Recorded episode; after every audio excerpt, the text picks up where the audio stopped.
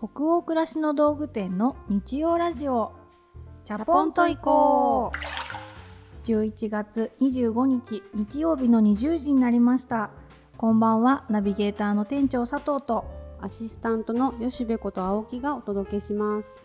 日曜ラジオチャポンと行こうでは明日から平日が始まるなという気分を皆さんからのお便りをもとに女湯トークを繰り広げながらチャポンと緩めるラジオ番組です各週日曜日に放送しております。さて11月もそろそろ終わり。終わりますね。この間入っ11月に入ったばっかりなのにね。ねえ。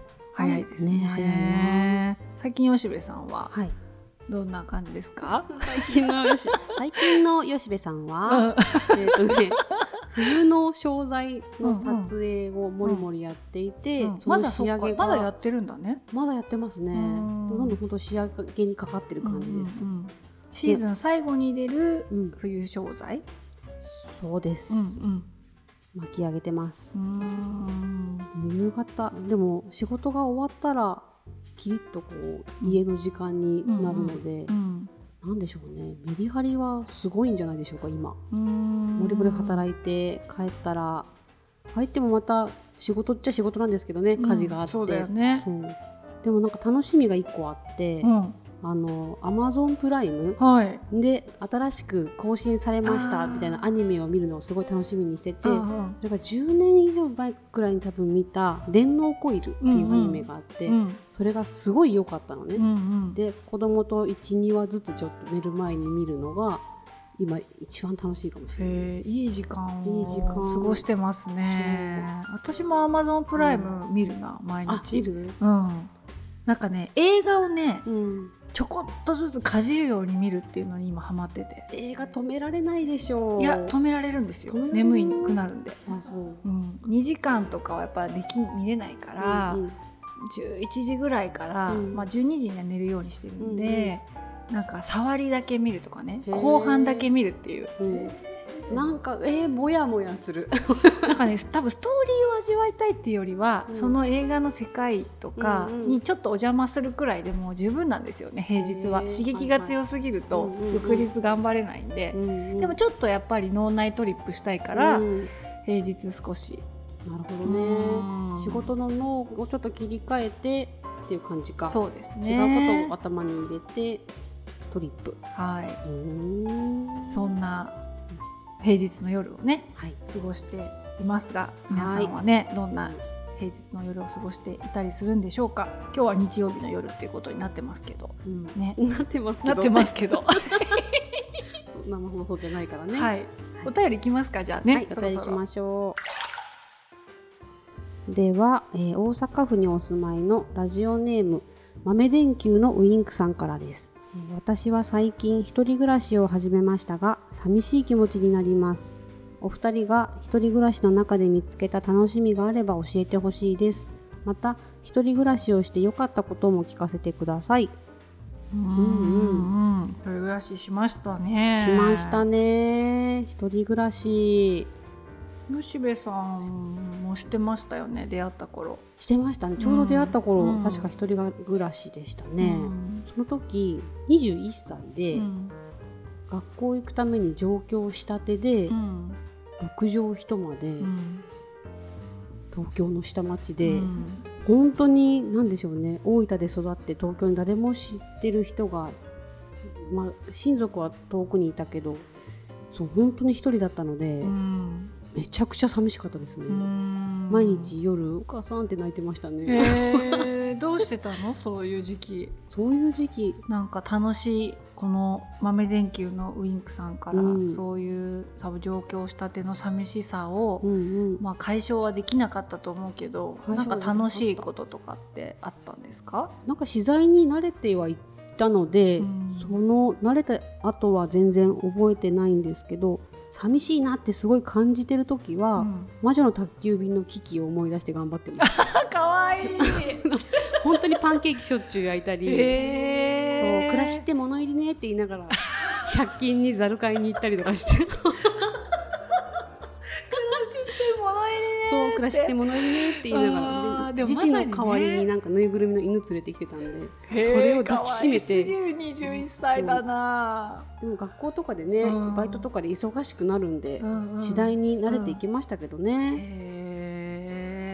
へ 園長何歳ぐらいで私は結構ずっと実家にいた時間が長かったんだけど、うん。ある時にいややっぱりなんか一回一人暮らしした方がいいなって自分で思って、うんうん。突然親に一人暮らしするわって言って、実家を出たのが25かな？26か？25の終わりぐらいだったかな？あの。時そのうんうん。25、6だったうんんだね、うん。そうですそれから、えっと、28歳で結婚するまで3年間弱ぐらいは一人暮らししてたんでう、ん。めちゃくちゃリアルに覚えてますね。その時住んでた部屋とか置いてた雑貨小物、うんうん。使ってたなんか片手のホーロー鍋とか、うん。それをどこで買ったかとかうん。全部言える、へえすごい、うん。嬉しかった。やっぱり自分の城っていうのが、うん。実家の一部屋とは違って、うん。まあ、キッチンからお水回りお手洗いとかお風呂まで含めて、うん。全部自分家っていうのは、自分だけの家っていうのはすごい嬉しくって、うん。私も100均に行って、うん。暮らしって物入りねって思いながらえじゃあトイレに置くモップどれにしようかなとか、うんそういう一個一個全部自分の趣味で変えるじゃない。それはすごい嬉しかったですね。あの来たことがあるから、うん。吉部さん知ってると思うけどすっごい面白い私物件で一人暮らししてたんですよね。あの間取りと玄関の感じと で全部結構忘れられない。うん、一人暮らしをすな決めて、うん。まあ、住みたい町の不動産屋さんに駆け込んで、何軒か一緒にその女性のスタッフさんと見たんだけど、佐藤さんあの時は青木さんか、うん青木さんにすごいおすすめしたいあの超変な物件あるんですって言われて 車で「何ですか？変な物件って」みたいな感じで連れてかれたらもう一発で気に入っちゃって案の定そこを借りるっていうね、うんちょっと2,000円ぐらいねうん。あの考えていた自分の払える家賃の予算からオーバーしてたんだけど、うんなんか大家さんが丸めてくれたんだよね家賃を。それもあってなんか即決できたんですけど、うん。玄関がなくてなんかサンルームベランダみたいなところからお家の中に入っていくっていう作りだったんですよね。まるで旗から見たらうん。一軒家、そうそうそうそう、ですよなんか大家さん家の奥に一人暮らし用の部屋が1個だけあって、うん。だから大家さん家のなんていうの正門じゃないけどメインの玄関から見たらうん。ただの一人のお家っていう感じに見えるんだけど、うんうんうん。実はその奥で一人暮らしをしてる女の子がいる。それが私でした。っていう私でした。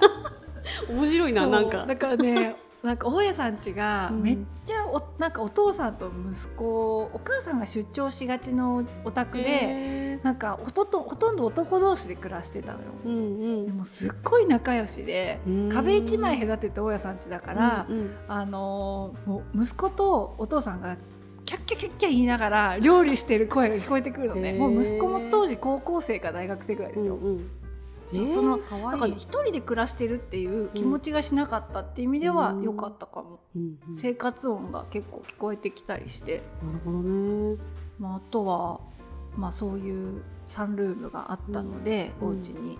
サンルームで洗濯を干す時間とかのことすごい覚えてるし、うん。この豆電球のウィンクさんからのご質問だとお二人が一人暮らしの中で見つけた楽しみがあれば教えてほしいです。一人暮らしをして良かったことも聞かせてくださいって書いてありますけどはい。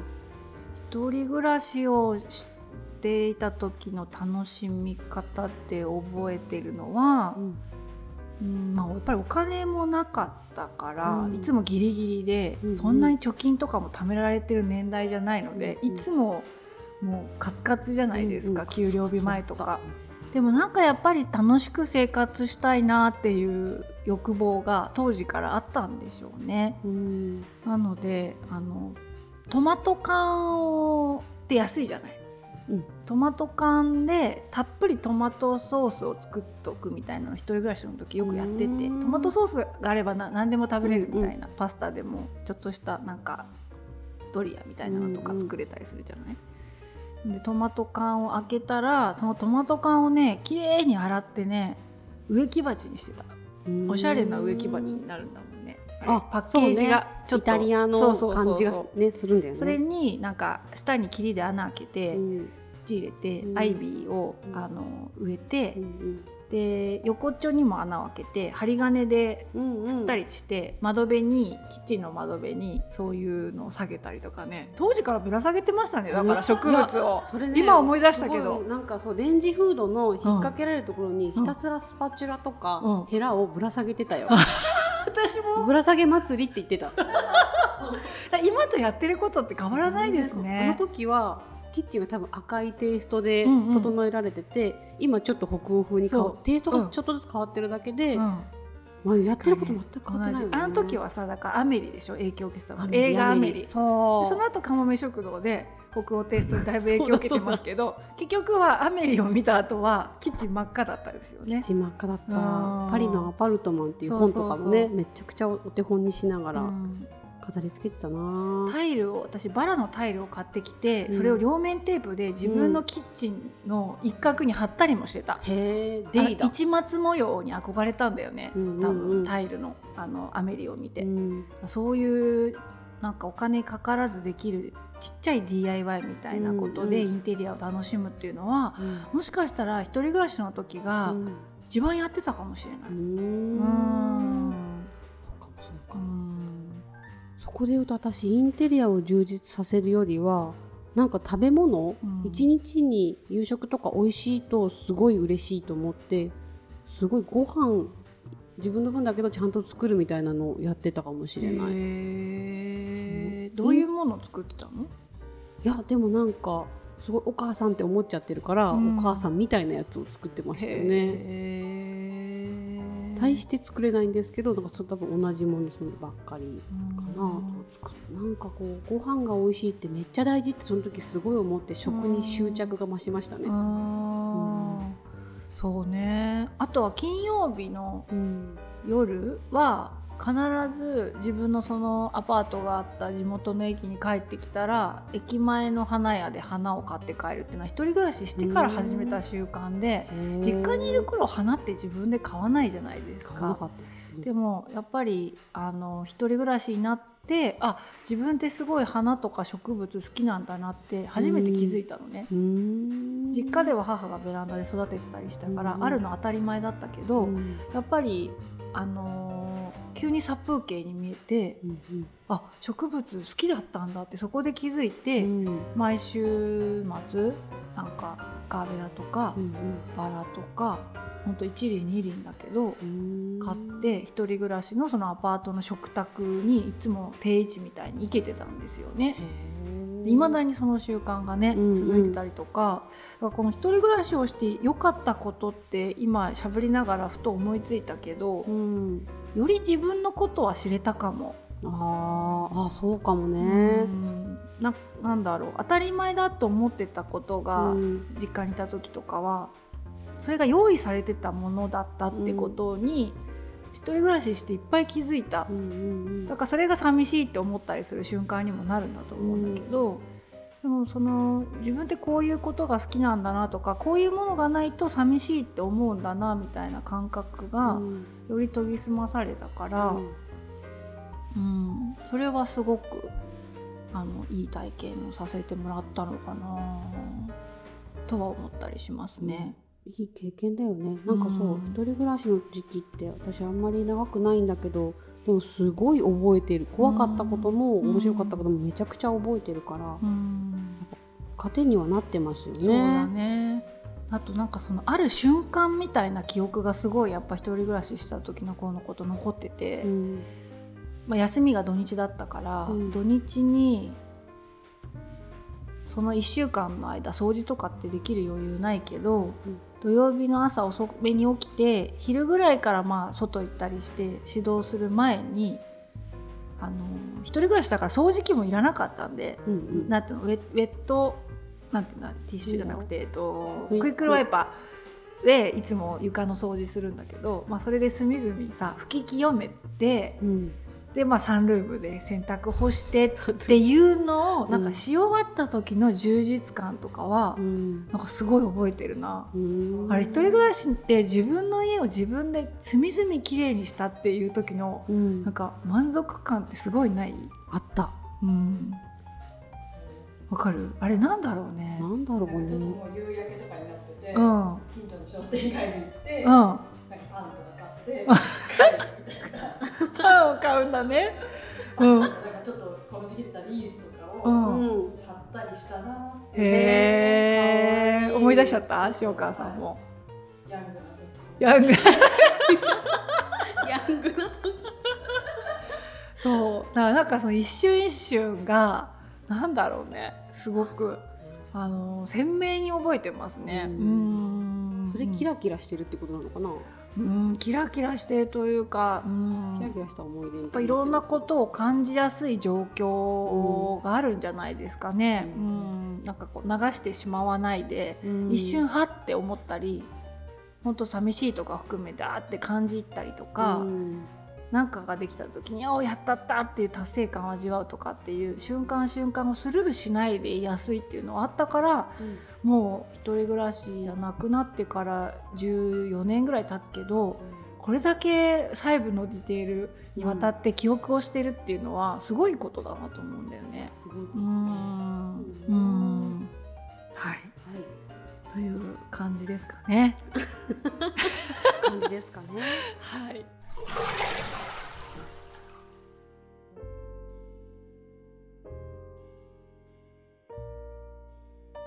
て今夜の日曜ラジオチャポンと移行はここまでです。本日のお湯加減はうん。ちょっといつもよりぬるめにできたかな？いや今日なんうん。かあれじゃない？長湯できる温度っていうことでうん、えどのぐらい長湯できる温度って？42とか？42がいい温度？じゃあそのそんぐらい？暑い？42暑い？ぬるぬるいのって40度ぐらいかな。